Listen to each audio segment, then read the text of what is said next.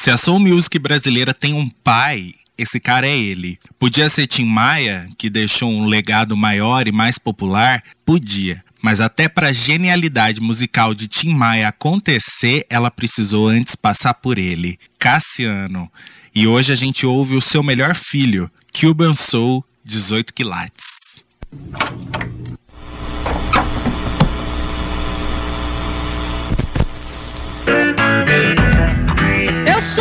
Fruta gogóia. Viver é melhor que sonhar.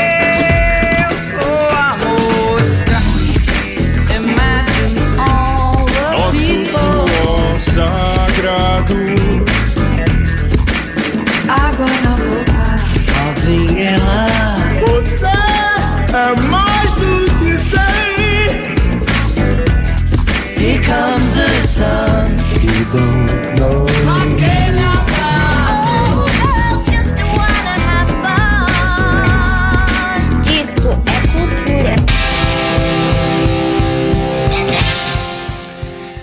Meados lá dos anos 50, nos Estados Unidos, a mistura da música gospel com rock and roll e o rhythm blues gerou um filhotinho que ganhou o nome de soul music. Esse gênero musical aí viveu seu auge nos anos 60, mas continua até hoje aí sendo várias vezes regravado e retomado em discos inclusive atuais de vários artistas tanto aqui no Brasil quanto fora do Brasil.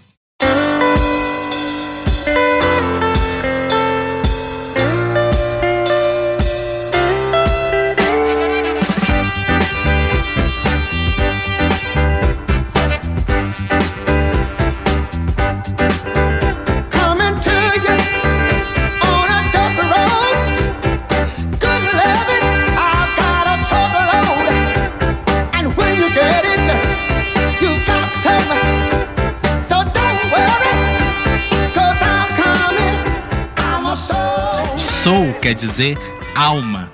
Né? Durante essa mesma época, o termo soul já era usado nos Estados Unidos como um adjetivo usado em referência ao afro-americano, como em soul food, comida de alma.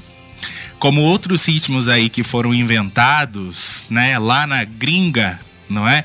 É, nos idos aí dos anos 60, o soul refletiu as questões importantes para a comunidade negra, né? A comunidade de afrodescendentes. A luta antirracial, é, muito violenta na época, as drogas, a criminalidade, os movimentos anti-guerra.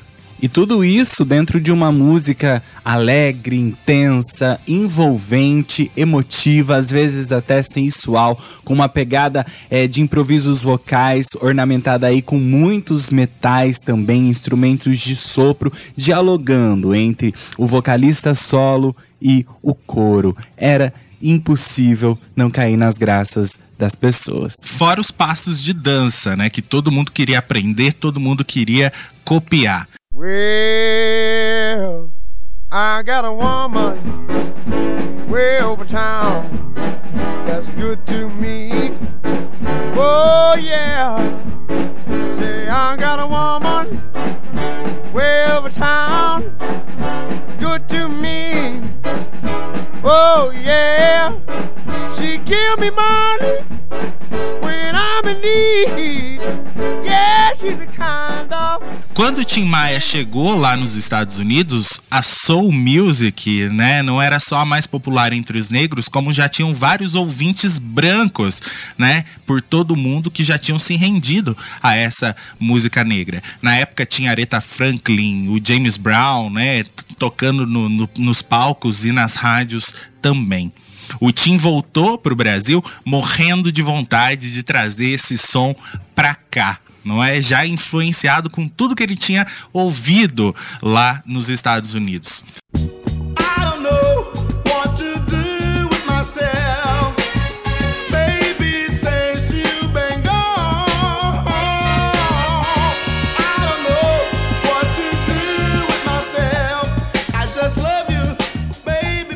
Só que quando ele chegou aqui, Jorge Benjor já tinha flertado com a Soul Music no, no álbum Samba Esquema Novo.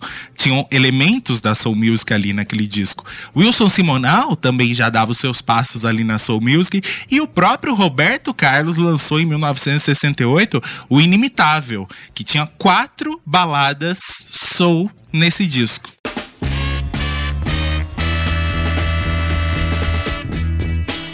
Se você demora mais um pouco, eu fico louco esperando por você. E digo que não me preocupa. Mas E foi o próprio Roberto Carlos que fez com que uma música do Tim Maia, uma soul music de muito peso, chamada Não Vou Ficar, explodisse nas rádios aí de todo o país no ano seguinte, em 1969. Há muito tempo eu vivi calado, mas agora resolvi falar. Chegou a hora, tem que ser agora. E com você não posso mais ficar, não vou ficar, não. Não, Pois é, quando o Tim lançou o seu primeiro disco, ele estava acompanhado do grupo Bossa Trio, cujo violonista era Cassiano. Era um disco que misturava samba, soul, né? E virou um clássico da soul music. E Cassiano foi aí o, o, o, o compositor de músicas importantes do desse disco do Tim Maia, como por exemplo Primavera. Quando chegar, eu quero estar junto a ti. Pode o outono voltar, eu quero estar junto a ti.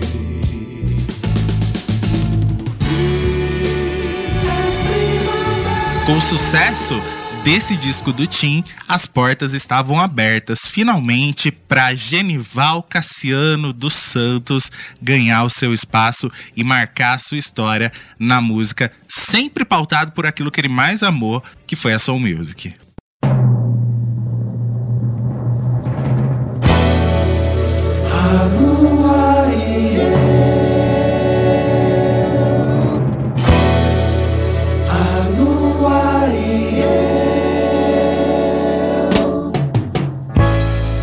Mais um ano se passou. E nem sequer ouvi falar seu nome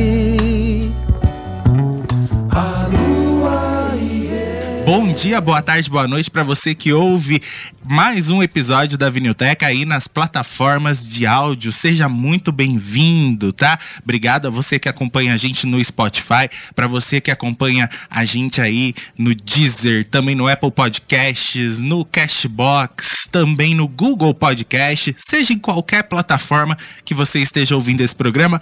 Muito obrigado. Espero que a gente seja uma boa companhia para você a partir desse momento, contando a história do Cuban Soul 18 Quilates, o álbum do Cassiano, terceiro disco dele, terceiro disco solo dele, o melhor disco da carreira do cara. Não é? Cassiano que infelizmente nos deixou recentemente, em maio deste ano, e já tá fazendo muita falta. Muito obrigado pela companhia de todos vocês desde já. Vamos embarcar nessa história aí que vai ser linda, vai ser incrível, porque Cassiano tem muita história boa para contar. Bora começar a contar a história de Cassiano antes dele ir para os palcos e se tornar conhecido, não é? Genival Cassiano dos Santos, que nasceu em Campina Grande, não é, Gui? Em 16 de setembro de 1943. Mas ele não morou lá em Campina Grande por muito tempo, não, porque ele acabou se mudando para o Rio de Janeiro aos seis anos de idade. Mas Campina Grande acabou sendo importante para a vida aí do Cassiano, porque foi lá que ele entrou em contato com um cara chamado Jackson Tupandeiro, que era muito amigo aí do pai do Cassiano, né? Eles trabalhavam juntos ali é, em obras na cidade e o, o Jackson do Pandeiro acabou ali é, fazendo parte desse início de infância do nosso querido Cassiano, né? E é, o Cassiano até conta, o cara me pegava muito no colo. E uma vez diz a história que Cassiano fez um belo de um xixi aí no Jackson do Pandeiro, né? Pois que é, é. outro grande artista aí da música brasileira também.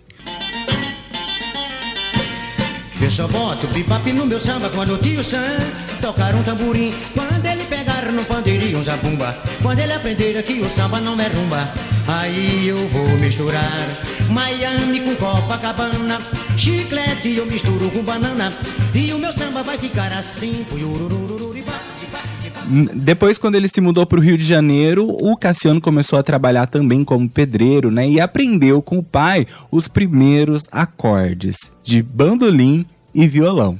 Pois é, o pai dele gostava mesmo de música, né? Então foi ensinando pra ele aí é, a paixão pela música, pelo violão e pelo bandolim. Ele era é, é, servente de pedreiro e também fazia vários outros bicos lá pra sobreviver. Estamos falando aí ah, em fins da década de, de 40, né? Já a década de 50, porque ele nasceu em 43. Então vamos pôr aí, é, ele tinha 10 anos de idade em 1953. Então estamos falando aí do começo da década de 50. É, quando ele se mudou para o Rio de Janeiro, ele tinha seis anos de idade, né? Então é nesse período aí é, que ele vai conhecendo muita gente também, entra em contato, além do Jackson do Pandeiro, com José Lacerda, Mestre Júlio do Bandolim e muitos outros que vão fazendo a formação musical do Cassiano. Pois é, mas quem achou que ele, por ter vindo da Paraíba, ia fazer um forró lascado e tudo mais, se enganou.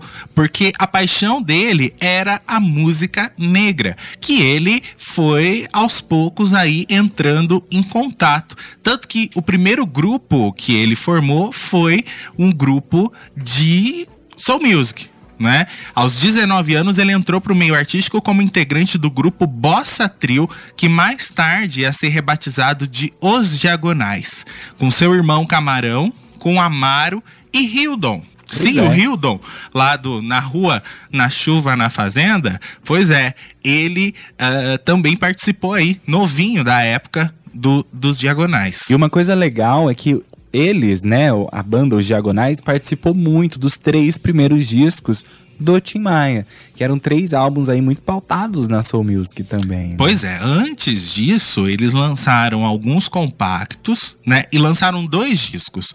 Em 1969, eles lançaram o primeiro disco que levava só o nome do grupo. E depois, em 1971, eles lançaram um disco chamado Cada Um na Sua. 1971 pela RCA.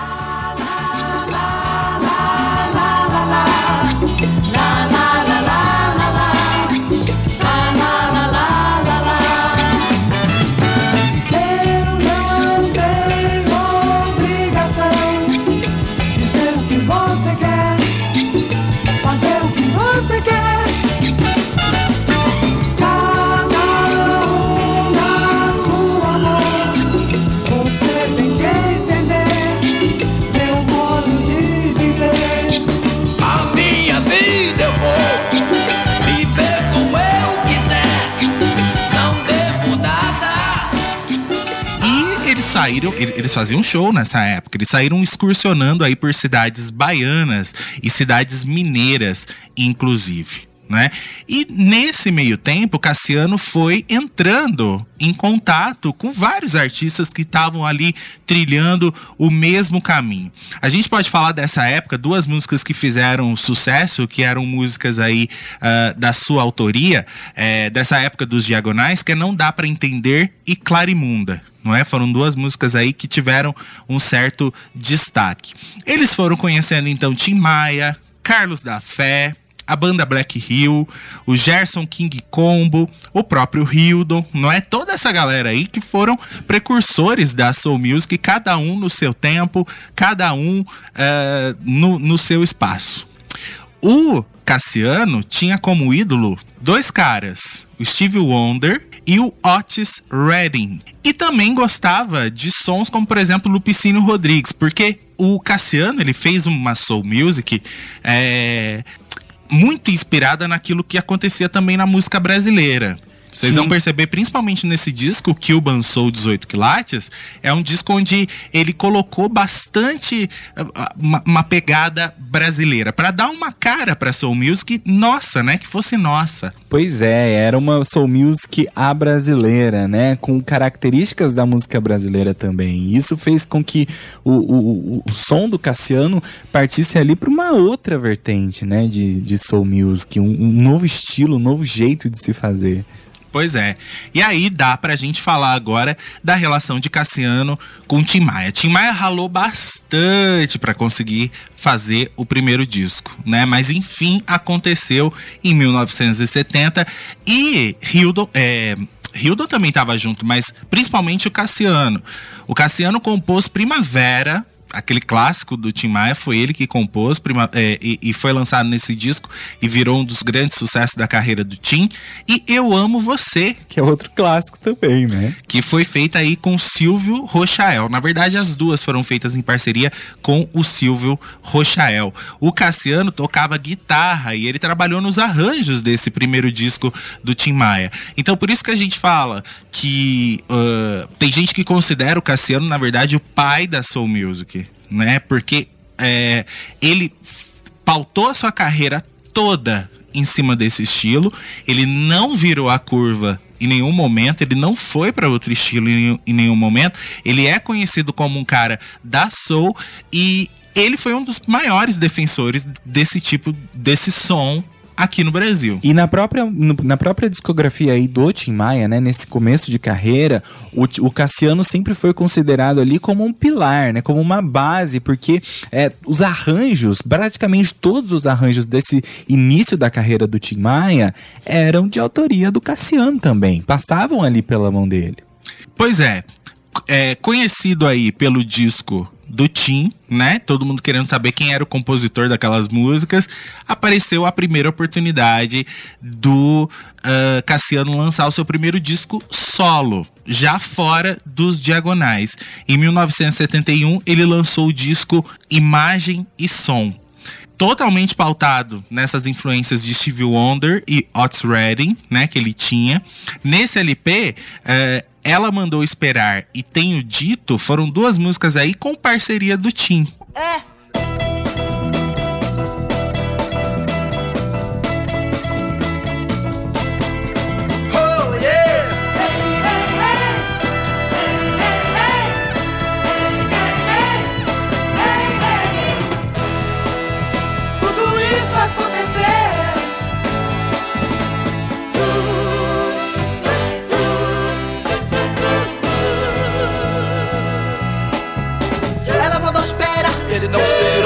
esperar, ele não esperou, ela mandou esperar. Eu acho que aí foi uma ajuda, uh, já, que ele tinha ajudado tanto o Tim no disco dele, o Tim era mais conhecido, o Tim veio pro disco do Cassiano para ajudar também a dar uma alavancada ali. Né? Exatamente, foi uma troca ali de parceiros, né?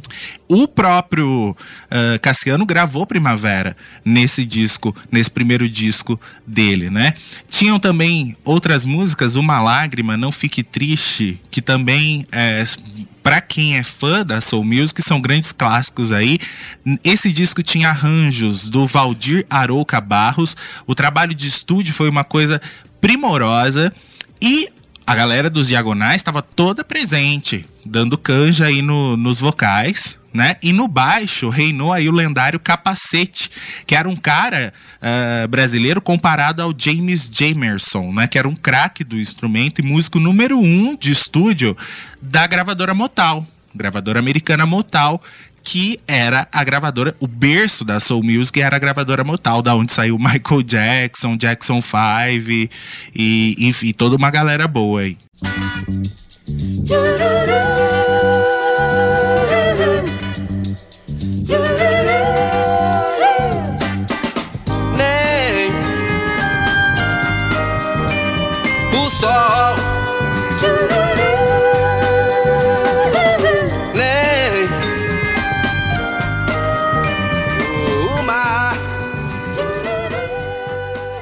Depois desse primeiro disco, em, 19 em 1971, né, no ano de 73, o Cassiano surge aí mais uma vez com um novo trabalho, chamado Apresentamos Nosso Cassiano, lançado pela, pelo selo aí Odeon, que foi um disco já onde todas as músicas eram de autoria do Cassiano, né? Composições como Melissa, que ele fez em homenagem à filha que tinha dois anos na época, é, Cedo ou Tarde, também Me Chame a Atenção, Castiçal, A Casa de Pedra. É, ele gravou ali músicas que eram de autoria dele, né? Às vezes tinha assim alguma outra parceria, mas ele não gravou nenhuma música que não, não tivesse o dedo dele no meio desse disco.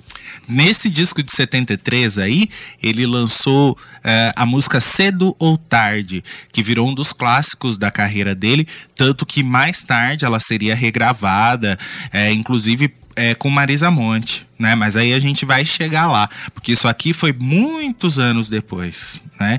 Aqui a gente está em 1973, muitos anos depois, vários artistas aí redescobriram a obra de Cassiano e fizeram meio que um disco homenagem para ele, mas a gente vai chegar lá. Tudo na vida é natural, eu sei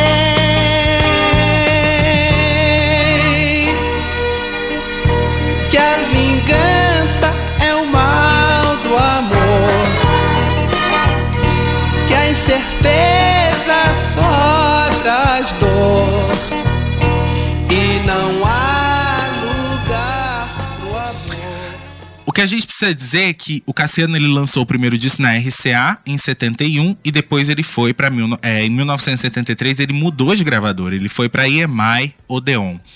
O Cassiano nunca foi um grande vendedor de discos. Definitivamente não foi. Se pro Tim Maia, que era mais conhecido e tinha um viés mais popular, foi difícil, é, imagina pro Cassiano. Pois é, né? A gente percebe isso muito pelo tempo de um disco pro outro, né? 1971, o próximo só viria em 73. E ele era um cara que tinha uma certa dificuldade, ou também uma certa. ah, uma má vontade mesmo de se vender à indústria fonográfica. Ele era aquele tipo de cara que não gostava de interferência de gravadora em cima do seu trabalho. Né? Então por isso que ele teve passagens breves por várias gravadoras aí, porque ele geralmente se desentendia ele geralmente batia de frente porque ele queria fazer o trabalho do jeito que ele queria. E a gravadora, se não via lucro, você teimar, bater o pé e tiver lucro, a galera te suporta. Agora, se não tem o lucro, se não tem o retorno financeiro, aí já fica mais complicado para você. Exatamente. Aí você não pode fazer tantas exigências assim, não é? Até porque você não dá lucro para sua empresa. Pois é. Bora lá. A gente vai falar bastante ainda sobre isso, sobre a dificuldade aí do Cassiano com as gravadoras, mas agora a gente chega em 1976, três anos depois do segundo disco, a gente chega no Cuban Soul 18 Quilates, lançado originalmente pela gravadora Polydor. O álbum foi produzido pelo Gastão Lamounier e o compositor Paulo Zidanovski, que assina com o Cassiano as nove canções. O Cassiano fez parceria com o Paulo Zidanovski, que era um cara que na época tinha 18, 19 anos. Pois é, novíssimo, né? E já ali uma parceria tão, com tanto peso, né? O Paulo Zidanovski, nos anos 80, ele viria a participar da banda Brilho. Lembra da banda Brilho? Que, que com, com o Cláudio Zoli no, no, no vocal, é, que cantava Noite do Prazer. Pois é, Paulo Zidanovski no futuro iria integrar a banda Brilho, que fez um certo sucesso aí nos anos 80. O Cassiano tinha na mão, agora, um verdadeiro sucesso, porque foi pela primeira vez aí que ah, uma música dele realmente explodiu e ele foi chamado, inclusive, para fazer clipe no Fantástico, que foi A Lua e Eu. Porque a música entrou em 1976 pra, é, como tema da novela O Grito. E aí você sabe, né? Uma grande vitrine, essa música romântica, linda, estar aí na, na novela da Globo. Foi uma grande vitrine.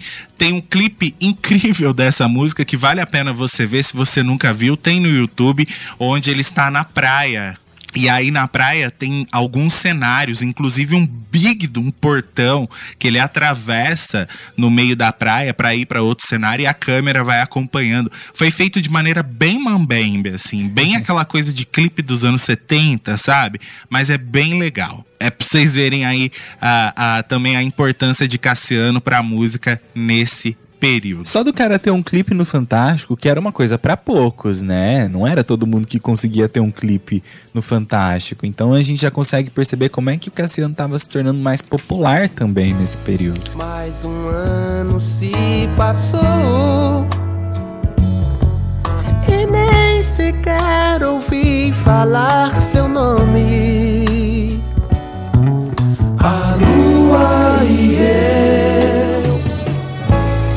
Caminhando pela estrada.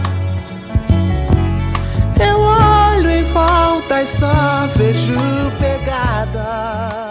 Pois é, logo depois aí do compacto de A Lua e Eu, essa música que explodiu, veio o disco Cuban Soul 18 quilates, que vendeu bem. Foi o disco aí do Cassiano que melhor vendeu. Ah, não podemos dizer que foi um estouro de vendas? Não foi. É, a, a música da novela ajudou? Ajudou, mas não foi a coisa do disco de ouro e tudo mais. E não foi só essa música que entrou em novela, né? Teve outra também, que é Coleção, que a gente vai falar também, que também foi pra novela da Globo e também fez sucesso, mas o disco estava na loja e Cassiano era um nome importante nesse momento. Dá pra gente falar mais sobre o disco aqui. Ah, vamos lá, a ficha técnica, direção de produção Gastão Lamounier, Paulo Zidanovski, ah, técnico de gravação e mixagem Paulo Chocolate, arranjos de Dom Charles e Miguel Cidraz, já falamos de Miguel Cidraz aqui na Vinilteca. É, as fotos da capa e da contracapa, Paulo Ricardo, não é o Paulo Ricardo do RPM, não, tá? o layout aí da capa e contracapa, Luiz Trimano.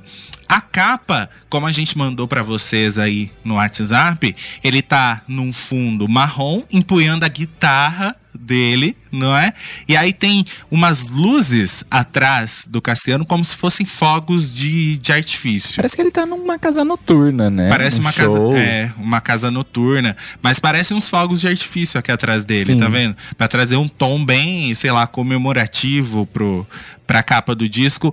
Atrás também tem todo um trabalho com luzes, não é? Aí o, o, o- o- as luzes estão mais evidentes e a silhueta do Cassiano, é, ele tá meio que na penumbra e aí tem um texto dele, inclusive ah, na, na, na contracapa.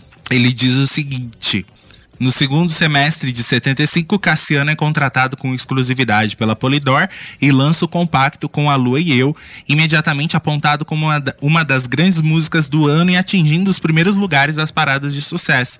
Nesse LP, Cassiano procura criar um novo tipo de ritmo, denominado Cuban Soul baseado na universalidade da música e sua mistura com as raízes brasileiras. É aquilo que a gente estava falando para vocês, misturar soul music e dar um toque brasileiro para ser um negócio mais nosso. E aí a letra de, Cassi de Cassiano embaixo. Muito obrigado aos amigos que participaram dessa realização. Cassiano, Rio, 1976. Bora, chegou a hora da gente começar a ouvir aí o Cuban Soul. A primeira música, por incrível que pareça, é uma música natalina. Pois é, né? O disco deve ter saído ali no- mais pro final do ano, né? Eu acho que nem tinha esse compromisso. Esse compromisso de, de necessariamente ser época de Natal para ele fazer essa música. Porque grandes artistas da Soul gravavam discos nos Estados Unidos, é, discos natalinos. Sim. Não é? Que a gente já falou aqui, aqui na, na- no podcast, aqui na Vinilteca, que é, é um costume até hoje dos americanos, dos artistas americanos, lançarem discos de Natal. Assim como para nós é uma tradição disco de carnaval, para eles disco de Natal é um negócio muito importante. E aqui no Brasil tivemos vários artistas que também lançaram discos de Natal, a própria Simone, né? O clássico 25 de dezembro, é, Roupa Nova, Chitãozinho Chororó, né? Tem uma galera aí que já fez disco de Natal. Só que aqui Cassiano tava meio que precursor ali, né? Fazendo uma música falando sobre o tema e falando sobre o Natal, e ele sintetiza ali nesses três minutinhos uma bela canção natalina no ritmo da soul. Qualquer, essa música aqui traduzida para o inglês poderia estar em qualquer disco americano aí que celebrasse o Natal naquela época. Ao lado de clássicos aí como Noite Feliz, né, Jingle Bells. Bora ouvir Hoje é Natal. Hoje é Natal, de estrelas no céu. Hoje é Natal, Papai Noel deixou pra você os sinos do amor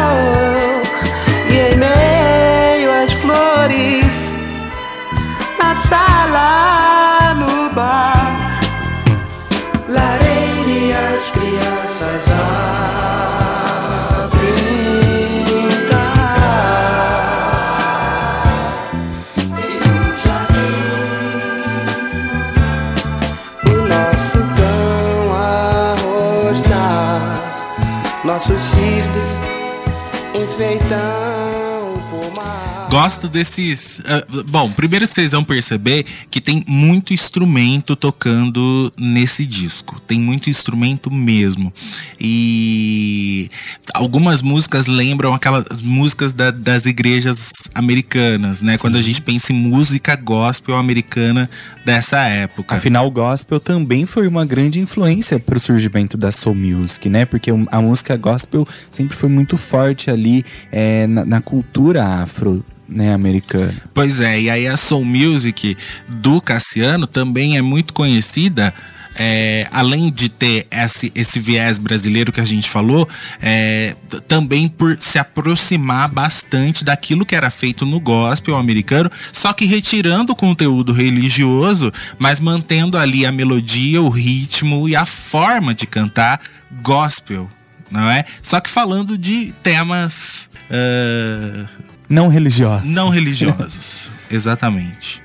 É, temas relacionados à vida terrena, podemos dizer. Pois é. Na sequência, gente, esse disco é curto, ele tem nove músicas. Na sequência, vem exatamente Coleção. Coleção que foi um sucesso estrondoso por causa da novela Locomotivas da Rede Globo. Era tema da personagem da Lucélia Santos, que era a protagonista da novela, super jovem, né? Ela era uma jovem rebelde que lançou moda no Brasil na época, a novela da Sete bombando, foi a primeira novela é, a cores da Sete e um- um- um- uma super história do Cassiano Gabus Mendes. Então, é, isso ajudou a alavancar a música Coleção, que é muito boa, aliás. Se você não conhece na voz do Cassiano, provavelmente você já ouviu Coleção na voz da Ivete Sangalo, que gravou ali entre o período que ela estava saindo da banda Eva, começando carreira solo, ela gravou essa música, inclusive na época, nos anos 90, também foi trilha sonora de novela. E ficou muito marcante também na voz da Ivete, tanto que muita gente conhece mais na voz dela do que na do Cassiano, né? Pois Mas é. essa versão do Cassiano é belíssima. Pois é, porque aí ela nasceu pra ter é, na obra do Cassiano essa sonoridade, né, que ele buscava e que ele fez da soul e tudo mais. A palavra coleção, ela não aparece nenhuma vez na letra, você já reparou isso? Verdade. Ela não aparece na letra, mas fala exatamente de uma pessoa que coleciona amores, não é? Brinca com as pessoas e coleciona amores. E aí o cara diz pra ela: Olha, é, sei que você gosta de brincar de amores, mas ó, comigo, comigo não. Né, dando uma negativa aí, no sentido de dizer, não quero fazer parte desse teu jogo de amor. E aí, no final, ele se rende, diz: Olha, quer saber? Eu amo você. né? Não adiantou muito. E eu achei genial o fato da, da- do nome coleção não aparecer, a palavra coleção não aparecer nenhuma vez na letra. E faz todo sentido. Faz todo sentido o nome da música. Foi muito inteligente. Exatamente, acho que não, não tem nem a necessidade, né? Porque uma, uma, um- o título completa a, a canção, né? O sentido da letra. Sei que você gosta de brincar de amores. Mas ó,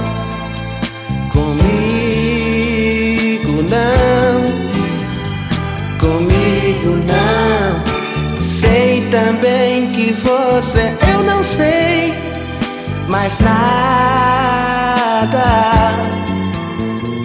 Um dia você vai ouvir de alguém o que ouvi.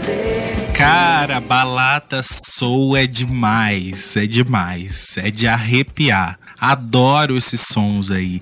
É, sinto falta de artistas hoje em dia fazendo esse tipo de, de som aí. Pois é, acho muito, muito difícil surgir é, artistas tão geniais a esse ponto, né?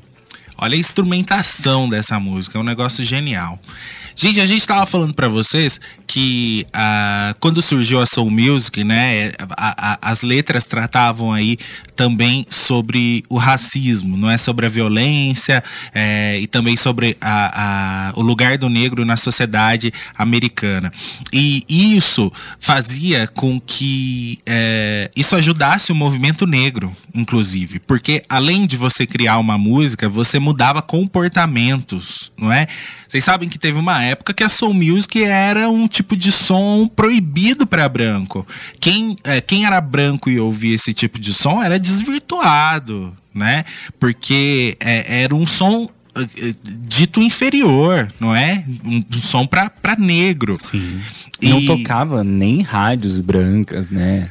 E isso possibilitou o negro ter voz também através da música e participar de shows e, e- e ir pra balada que fosse, não é? Com seu cabelo black e ostentar suas roupas e o seu estilo de vida também, né? E as influências todas que tem como ser humano, né? É, um movimento parecido com isso, a gente tá falando da Soul Music dos anos 50, depois teve a, a Disco Music, que aí já abrangeu mais mais outro tipo de público, como, como por exemplo ah, os latino-americanos e também o- os gays, né? Mas também veio nessa pegada, né? De, de, de querer quebrar paradigmas, de mostrar seu espaço na sociedade, não é? Através da música, da dança, do ritmo. E aqui no Brasil, quando esses sons começaram aí a tocar na época da ditadura militar também serviu para isso, né? A ditadura militar extremamente racista, onde o movimento negro não tinha voz, não podia ter voz, né? Ah, a black music que veio aí através de artistas como o Tim Maia, o Hildon, o Tony Tornado, não podemos esquecer do Tony Tornado, Carlos da Fé, o Gerson King Combo, a, a banda Black Hill e o próprio Cassiano, né?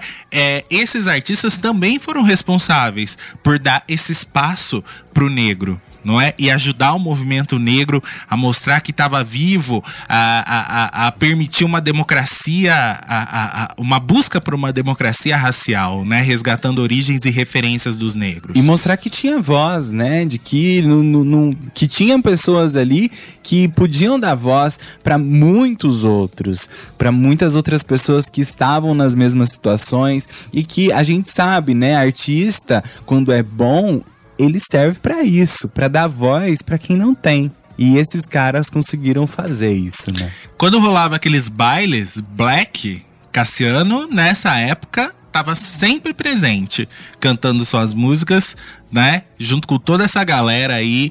ah, e, enfim, dando voz para esse público negro. Ele sendo um artista negro, fazendo sucesso com um clipe na, na tela da Globo. Então, assim, foi importante para o movimento, ainda que pequeno, que acontecia nessa época no Brasil.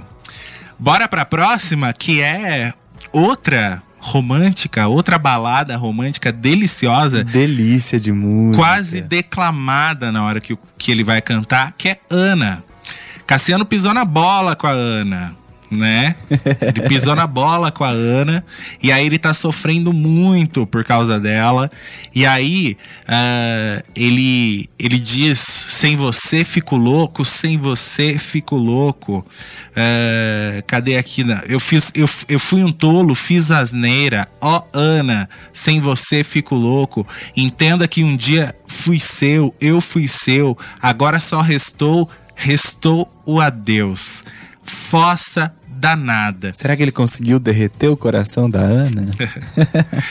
A Ana aqui, até então, que a gente saiba, é só um personagem Sim. mesmo aí ah, dessa balada. E, cara, quando você pensa em fossa e lembra dessa música, é levar uma pedrada, assim, né? Sabe? É uma pedrada, porque ela é muito sentimental. Ela é uma balada muito doída, vocês vão perceber. E o jeito de cantar de, de, de Cassiano, com as pausas que ele vai dando e com as entonações que ele vai dando, vai dando um charme total pra música que só esse cara conseguia fazer. Ana, por Deus, onde esteve na noite, na rua, Ana. Yeah, yeah, Ana, meu bem, nossa casa ficou fria. Oh Ana, sem você fico louco, yeah.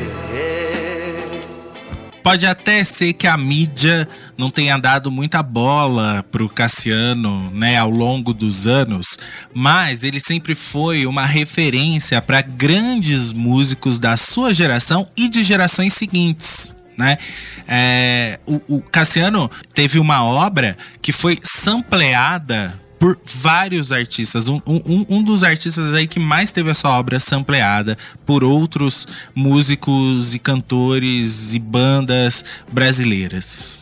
Samplear é simplesmente você pegar a batida de uma música ou trecho de uma música e trabalhar em cima dela para fazer uma nova música. É basicamente isso.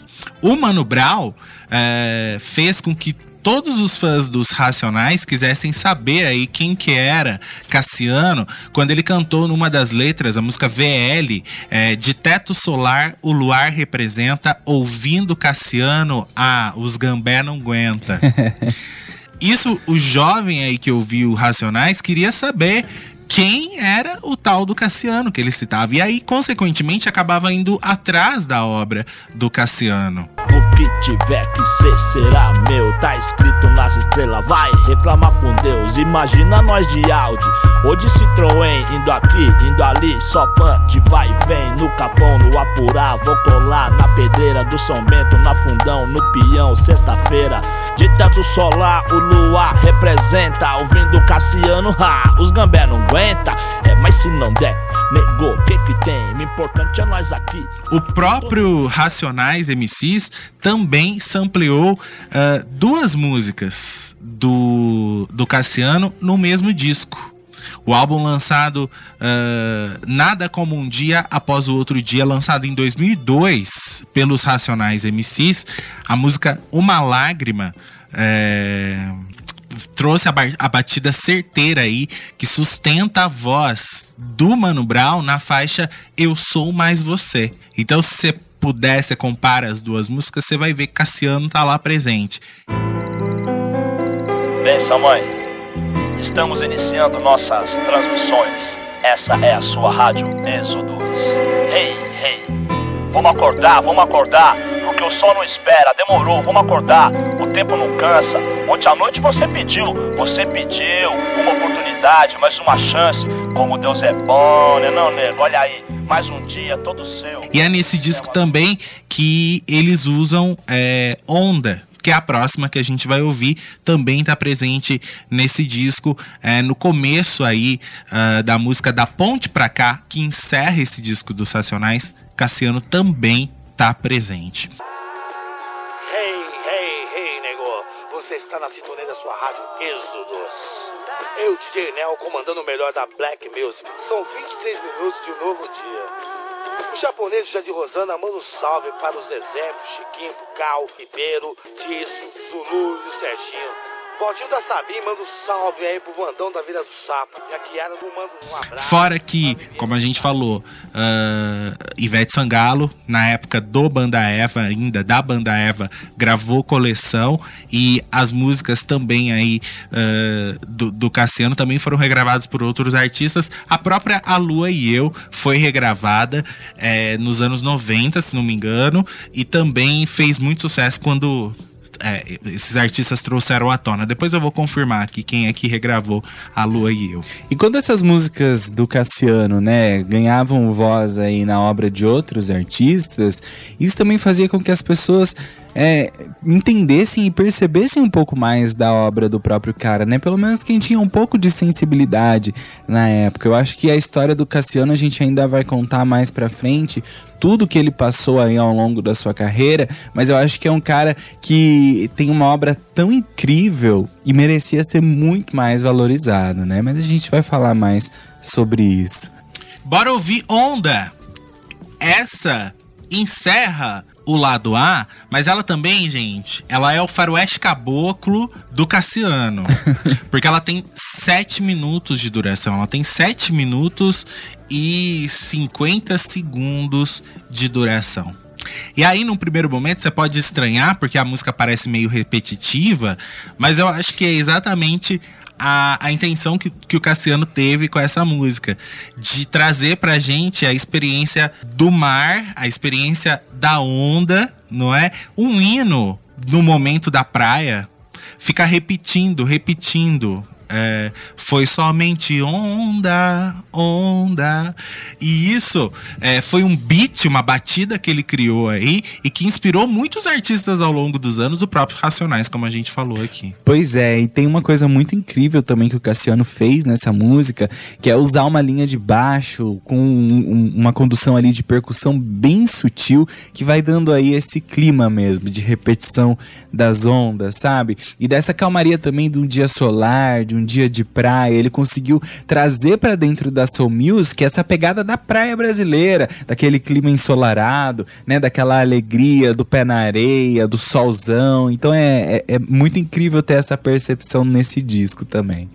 Pois é, uma letra super curta, repetitiva, mas que traz pra gente essa experiência de mar, de praia, de onda batendo, onda que vem e onda que vai. Porque se você for parar pra pensar, o mar, apesar de toda a poesia que, tra que, que ele traz, ele é um, um, uma coisa de movimento muito repetitivo, não é? E eu acho que foi exatamente essa experiência que Cassiano quis trazer pra gente com essa música é uma pedrada, uma pedrada de 7 minutos e 50 segundos e é muito boa. Quem ouve uma vez, não esquece. Você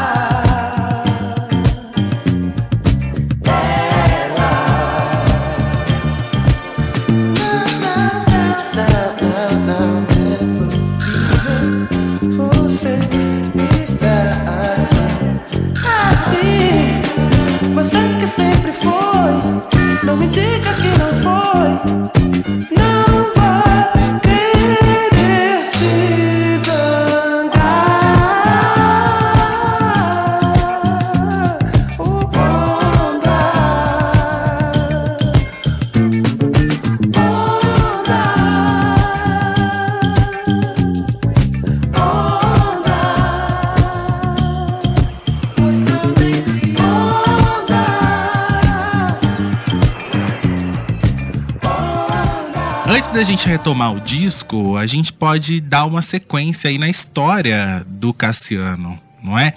Porque esse disco, ele fez sim um relativo sucesso e, poxa, a gente ouvindo essas músicas, né, e as músicas tocando na no- nas novelas e tudo mais, a gente imagina que eh, esse relativo sucesso comercial que o Cuban Soul fez eh, seria capaz de levar a carreira do Cassiano mais adiante, né?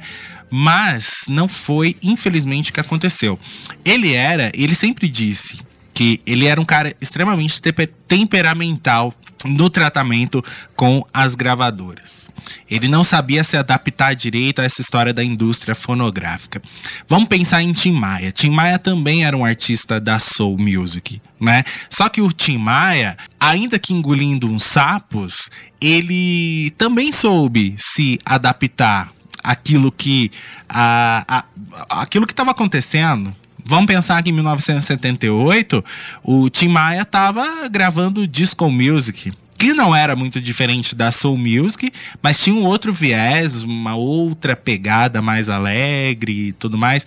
Inclusive falamos disso no, no podcast que a gente fez sobre, no episódio que a gente fez sobre o Tim Maia Disco Club. Aí você pensa em outros artistas, Gal Costa, Caetano, Betânia, eles estão aí até hoje e gravando discos porque eles souberam se vender direitinho é, é, e negociar direitinho com a indústria fonográfica. Eu acho que é um jogo de que, que os dois lados precisam ceder em algum momento, né? Embora você não queira ali ter o seu trabalho sendo tolhido pela gravadora, você precisa da gravadora para fazer o seu trabalho acontecer também. E a gente tem vários artistas que sofreram com isso. O próprio Raul Seixas, né, que morreu quase que esquecido ali. Ah, Elis Regina também teve grandes problemas com esse lance daquilo que ela queria fazer e daquilo que a gravadora achava que ela tinha que fazer. E não adianta, quando você vende o seu trabalho para a indústria fonográfica, ela vai, de certa maneira, ser dona daquilo que você faz. E o Cassiano não sabia muito lidar com isso, né? É, então ele brigava, ele criava caso com qualquer coisa. Isso ele mesmo disse em entrevistas anos depois que ele fazia. Olha só, dois anos depois, o LP que ele tinha preparado para ser lançado pela gravadora CBS foi abortado. O projeto foi abortado por causa da- que, bom, a gravadora disse para ele que o projeto estava caro demais para um disco que provavelmente não daria retorno financeiro. Pesado também, né? Aí a gente tira por base o Cuban Soul, que é, um, é, é, é bonito, é um disco né, que tem seus clássicos, mas que também não foi um sucesso comercial, retumbante, nem nada disso. Cassiano fez o quê? Independente de gravadora, continuou fazendo os seus shows ali, às vezes até em parceria com Tim Maia, né? Dois anos depois do Cuban Soul, estamos falando de 1978. Foi nessa mesma época que o Cassiano é, ficou doente. Dizem que ele teve uma tuberculose. O fato é que ele teve que tirar um dos pulmões. E isso é, começou a impossibilitar que ele fizesse shows, né? Então ele sumiu. Ele sumiu. Ele só foi resgatado para mídia muitos anos depois. Lá ainda no começo do, dos anos 90. No ano de 1984, ele ainda lançou um compacto com as músicas Amor Imenso e Tá Dando Mole Zé, que não teve uma grande vendagem, ele nem é um compacto muito lembrado, não é? Ele chegou a participar, por exemplo, de discos do Tim Maia, né? Eh, no álbum Nuvens do Tim Maia, ele fez uma colaboração, eh, inclusive tocando, tocando viola aí na faixa título. A última temporada de shows que o Cassiano fez aí na carreira dele, né, nesse período, foi em 1983. Pois é, então aos poucos, sem disco, né? Fazendo, fazendo show Só. em 83, mas sem disco. Só com as músicas que ele já tinha, né? E mesmo assim, ele compunha. Ele compunha a música, só que ele não lançava. Ah, ele não conseguia chances com a gravadora, ele também não cedia. eh, a mídia não dava muita importância para ele e, e tinha esse negócio do problema da doença. Então, Cassiano caiu no ostracismo. E aí a gente fica até questionando e fica revoltado com isso, porque depois de ele ter lançado um belo de um disco como esse que foi o Cuban Soul, que marcou uma época, o cara ficar sem, sem, sem chance nenhuma de lançar disco nenhum e, for lançar, e, e lançar disco só lá em 1991, que na verdade foi um projeto que ele mesmo disse que não era um projeto dele, entendeu? Que foi ah, uma coisa que o- outro produtor tomou conta, então não era um disco do Cassiano, né? Com aquilo que ele queria fazer exatamente e tudo mais. Então é muito triste você pensar nisso, né? Um cara com tanto potencial, né, pra música, pra fazer coisas boas, não ter a oportunidade, né? Mas aí parte daquela coisa também. Ele queria ter a oportunidade. Dizem que durante todos esses anos, algumas pessoas procuraram Cassiano para fazer parcerias com ele. E que ele sempre arredio, ele não retornava telefonemas, ah, ele não queria estar na mídia. Não sei se ele cansou do processo todo. ah, então, assim, a gente pode lamentar, mas sei lá, às vezes foi opção do cara também, né? Uma escolha dele de se retirar totalmente, né? Ele ainda chegou a compor algumas músicas que foram gravadas por grandes artistas, como por exemplo Morena. Ele compôs, foi gravada pelo Gilberto Gil. Então, ah, vez ou outra saía alguma coisa com o nome do Cassiano. Mas assim, disco dele ali eh, e ele no palco, isso não acontecia, né? Tanto que a- tem geração, tem gente, por exemplo, que nem, nem conhece o Cassiano, não sabe quem é o Cassiano.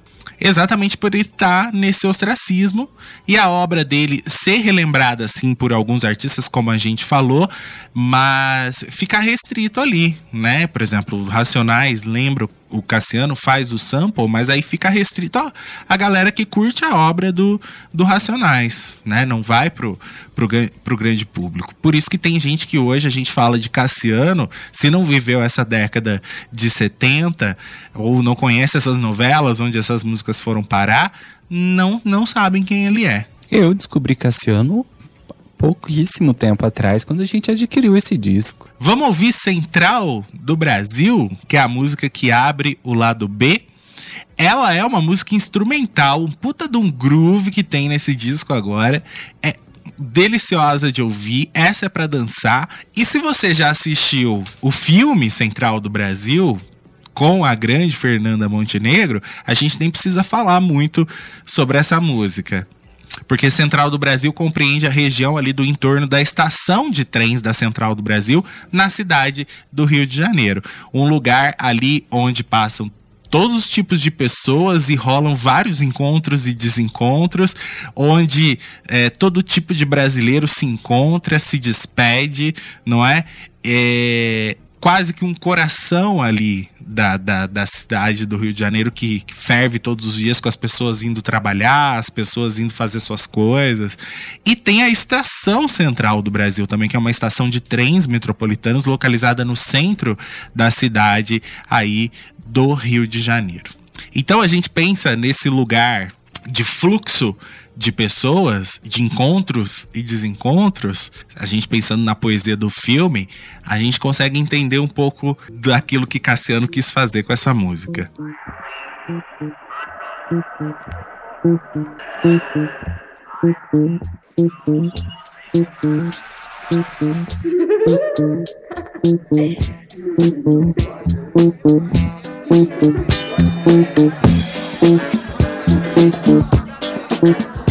Thank you.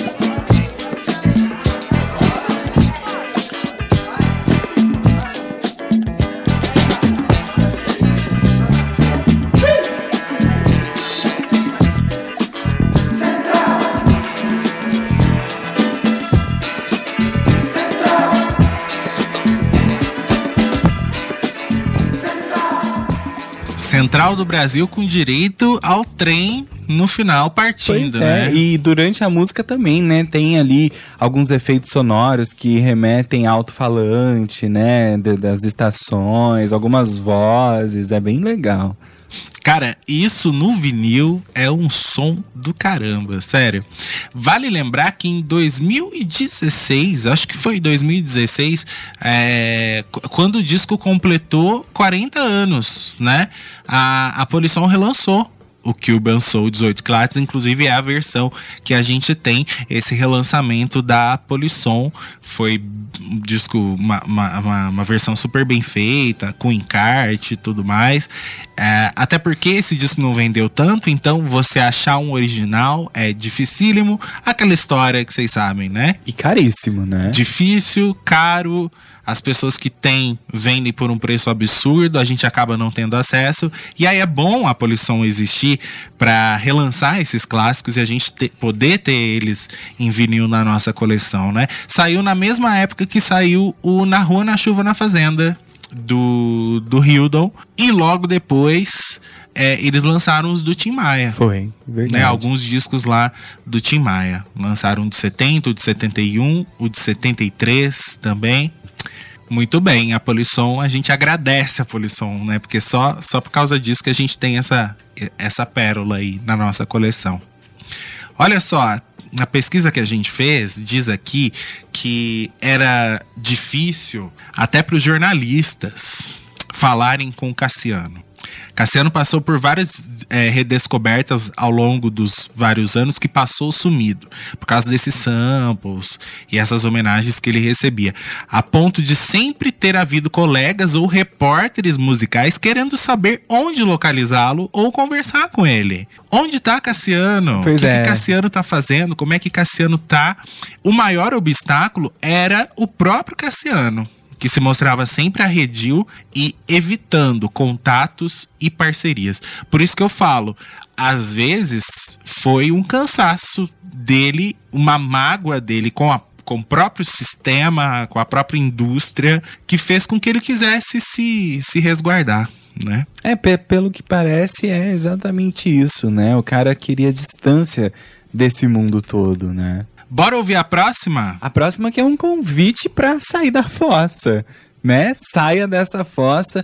Cassiano vem aí convidando pra dançar, prometendo que não pisará nos pés aí da sua parceira, pra que ela deixe aí é, de pensar em quem lhe deixa só e que ela precisa valorizar mais o seu coração porque ela só depende dele pra viver. É, é maravilhosa essa letra, essa pegada genial, esse convite aí exatamente pra todo mundo, né?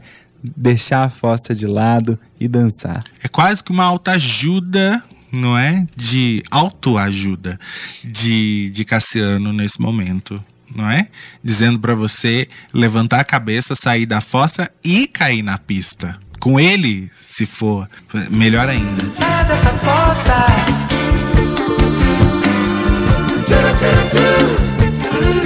Saia dessa, saia dessa, saia dessa. Saia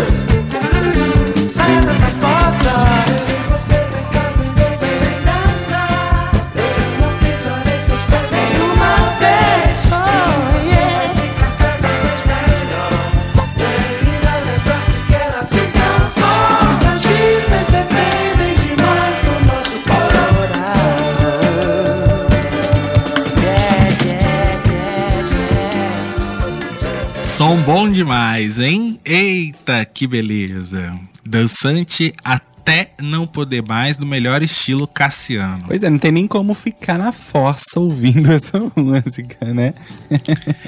Olha só, vamos falar então desse projeto de 1991, que foi o disco Cedo ou Tarde. Que foi um resgate, na verdade, da obra aí do, do Cassiano, né? Idealizado pelo produtor Líder Gadelha, o retorno de Cassiano aos estúdios de gravação se deu em grande estilo. Para acompanhar o mestre do soul em releituras de seus sucessos, foram convidados outros artistas com afinidade por esse gênero musical, ou seja, fãs do cara também, né, para gravar junto com ele versões novas para as músicas clássicas da carreira dele.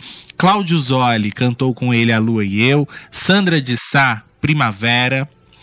Djavan cantou com ele Coleção, é uma versão muito bonita.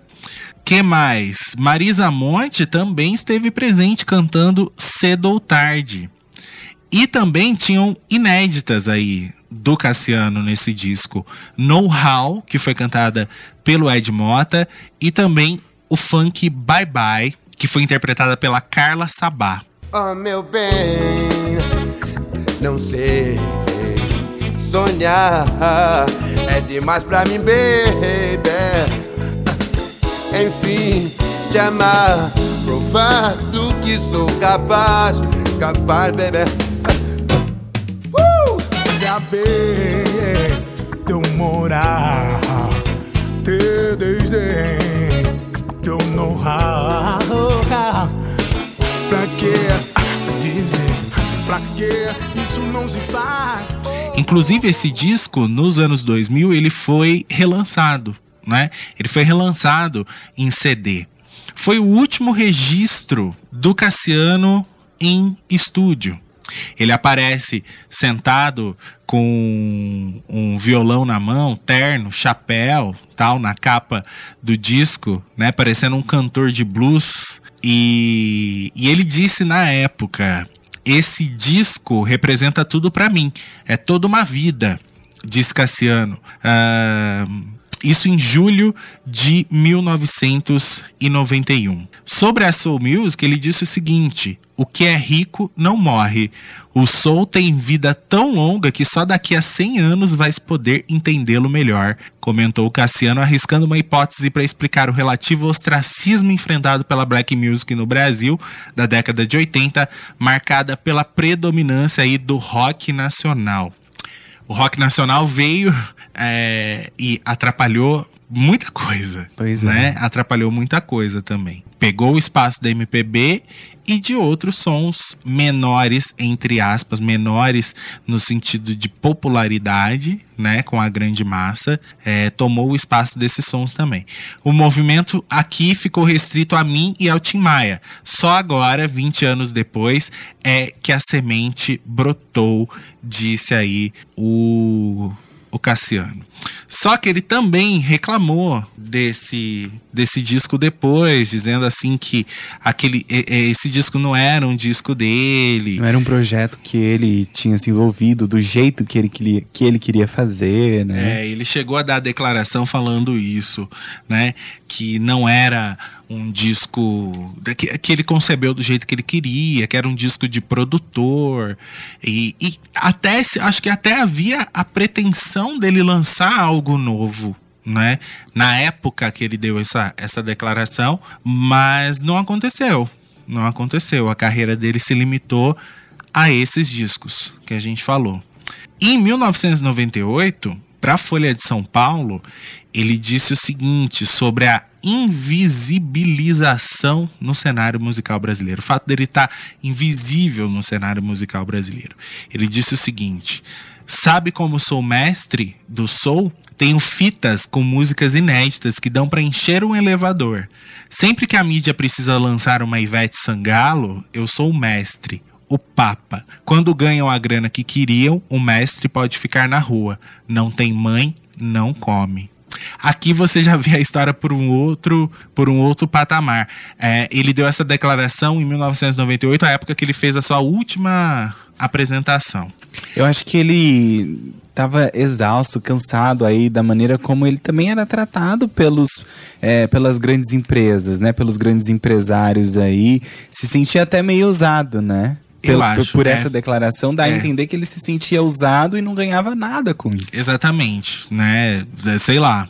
De repente, não havia um retorno financeiro é, que valesse muito a pena, né? Dessas empreitadas, essas pequenas empreitadas dele aí, no sentido de compor alguma coisa para alguém gravar ou alguém regravar alguma música dele, né? Então aí você já vê a, a história por um outro prisma, por um prisma de que sim, ele queria estar, ele queria gravar, ele queria estar na mídia, mas a mídia também não dava espaço para ele. Mas é assim, é, a gente tem um- uma série de artistas com essa com essa carga de ser artista maldito, Exatamente. Né? Que era exatamente o artista que tinha dificuldade de lidar com a indústria fonográfica. Tem vários aí no Brasil. E que não se curvava à indústria fonográfica, né? Não, não, não se rendia a ela, não deixava que ela o dominasse. Tem muita gente que caminhou por esse sentido. A gente tem aí nomes como Walter Franco, né? Apesar de Walter Franco seguir lançando vários discos, ele fazia do jeito que ele queria. Walter Franco, a gente tem Itamar Assunção, Também. é, o próprio Raul. O próprio Raul Seixas. São todos artistas aí considerados malditos, né? Os malditos do rock, os malditos da MPB, porque são caras que não. que eram difíceis de lidar e eram caras que não se adaptavam ao sistema. Que você tinha que se adaptar pra Pra ter a, a gravadora por trás de você ali, é, ah, auxiliando tua carreira, lançando teus discos, divulgando suas coisas, né? Produzindo seus clipes e tudo mais. Bora ouvir de bar em bar? Bora, um som aí que Cassiano procurando o seu amor, não vai deixar. Ele diz, né, que vai atrás da pessoa onde quer que seja. Pois é, se você quer viver aí de bar em bar, se você quer viver assim, sempre é, andando de bar em bar, eu me arrisco, não desisto, eu vou te achar. Se você, pensa, é, se você pensa que só você é quem pode me aturar, eu nem ligo, faço um traço, eu vou te achar, né? Então, é, não há essa de rebeldia na hora de viver um amor, não é? Porque Cassiano tava à caça. Se você só quer viver assim, sempre andar de bar em bar, eu me arrisco, não desisto, eu vou te achar. Vou te achar.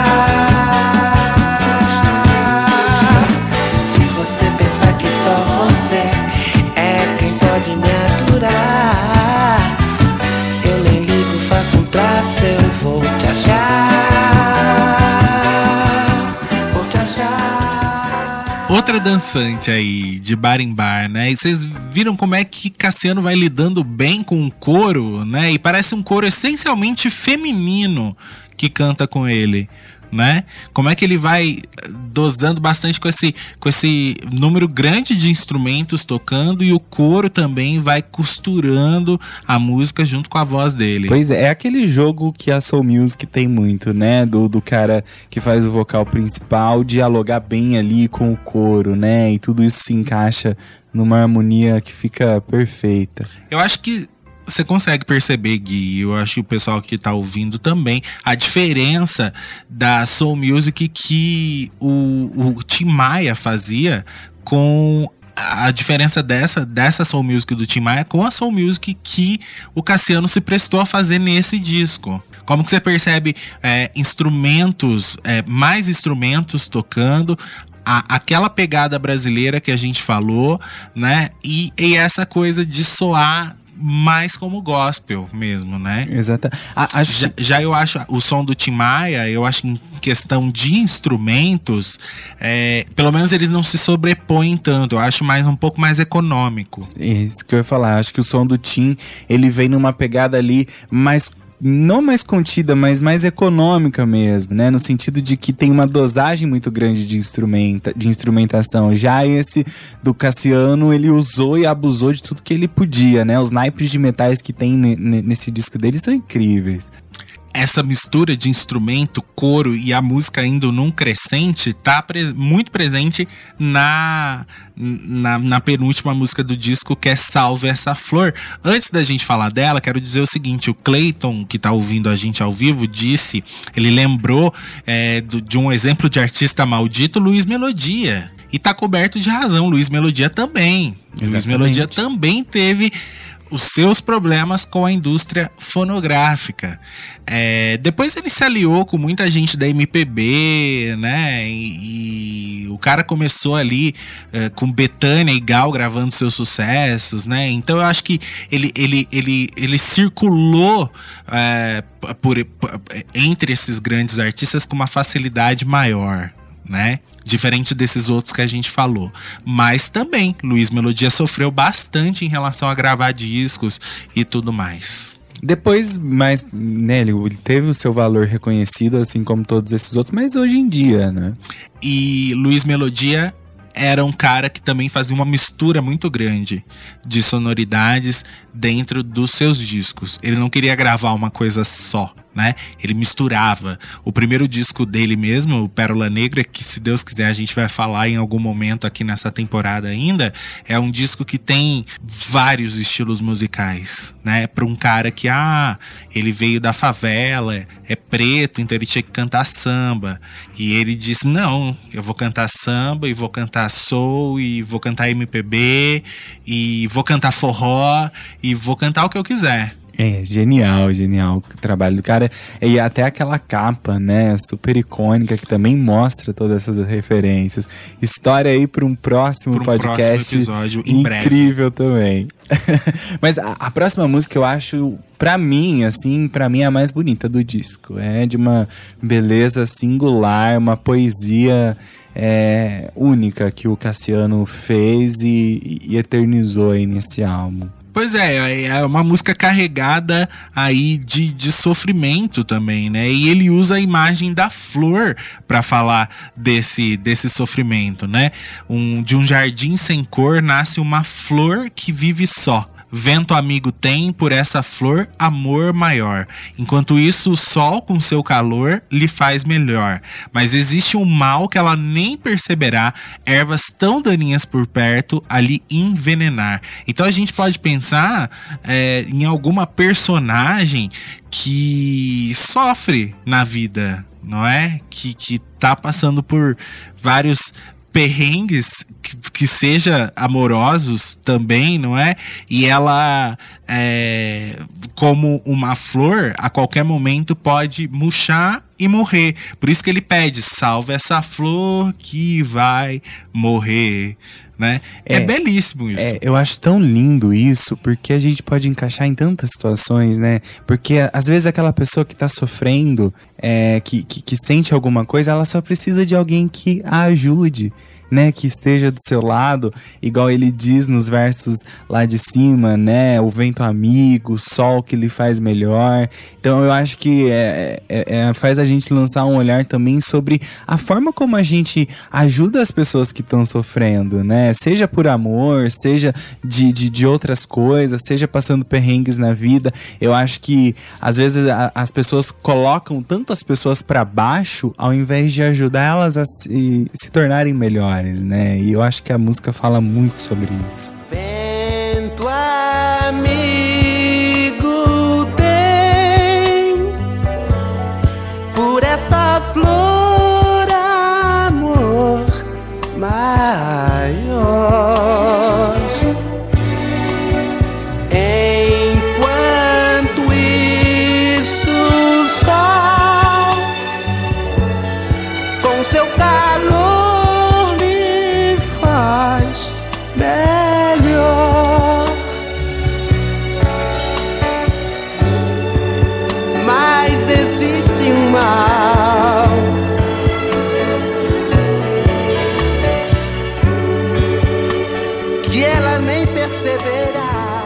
Linda, né? Caramba, a mais bem, ah, a, a, a melodia mais bem, mais bem feita aí desse disco, com certeza. Gosto muito.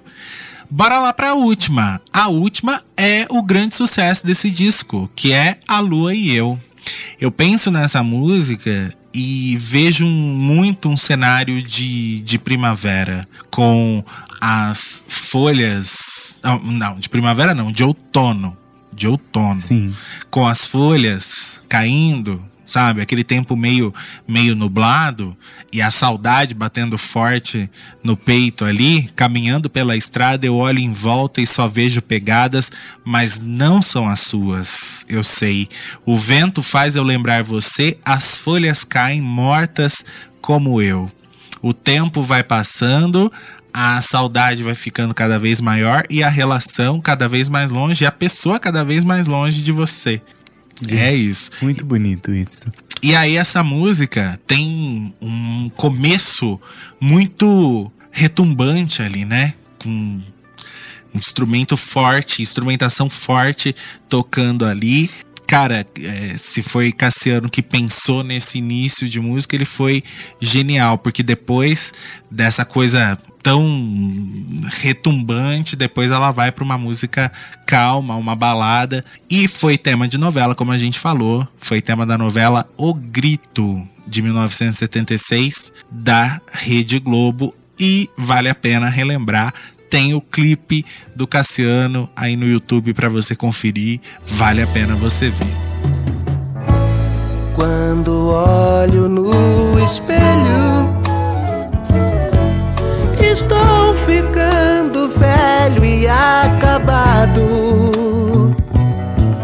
Procuro encontrar, não sei onde está você. Você, o vento faz eu lembrar você.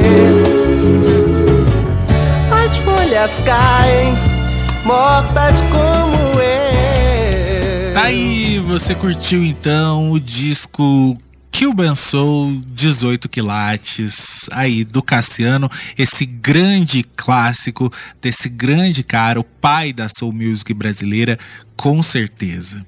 A gente perdeu Cassiano no dia 7 de maio de 2021. Ele faleceu no Hospital Carlos Chagas, em Marechal Hermes, um hospital público lá do Rio de Janeiro. Ele estava internado desde o fim de abril, né? E acabou tendo uma parada cardíaca e acabou falecendo. Circulou pelas, pela, pela imprensa e ainda circula a notícia de que Cassiano morreu por conta da Covid. Inclusive, alguns sites falam sobre isso. É, só que a família diz que não. A família diz que não, que não foi. Foi em decorrência, na verdade, dos problemas de saúde que ele tinha. Né, como a gente contou para vocês, em 1978 ele precisou tirar um dos pulmões e que foi isso que acabou, né, foi, foi, foi, foi deteriorando a saúde de Cassiano e ele acabou vindo a falecer, né? Aí a gente respeita a família também, que, enfim, se não quer divulgar, ou, ou se realmente, às vezes, a imprensa se equivocou nesse sentido, né?